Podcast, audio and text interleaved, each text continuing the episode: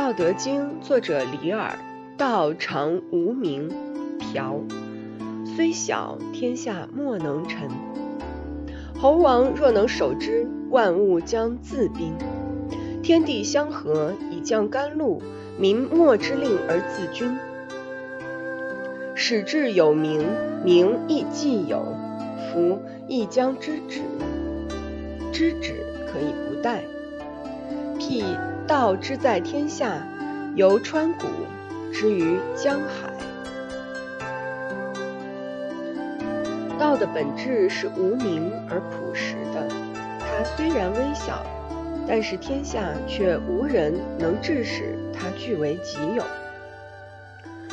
如果猴王能够无为顺应道，那么万物就会自动的来作为你的。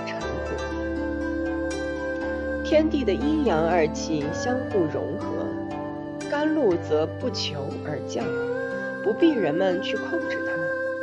它来得很自然，很均匀。道创造了万物，为了记忆，分别有了各自的名。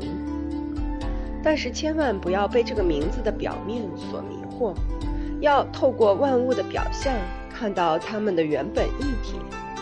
只有这样，才能看到事物的真实本在、永恒和不灭。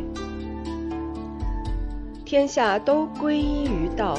就犹如百川归于江海。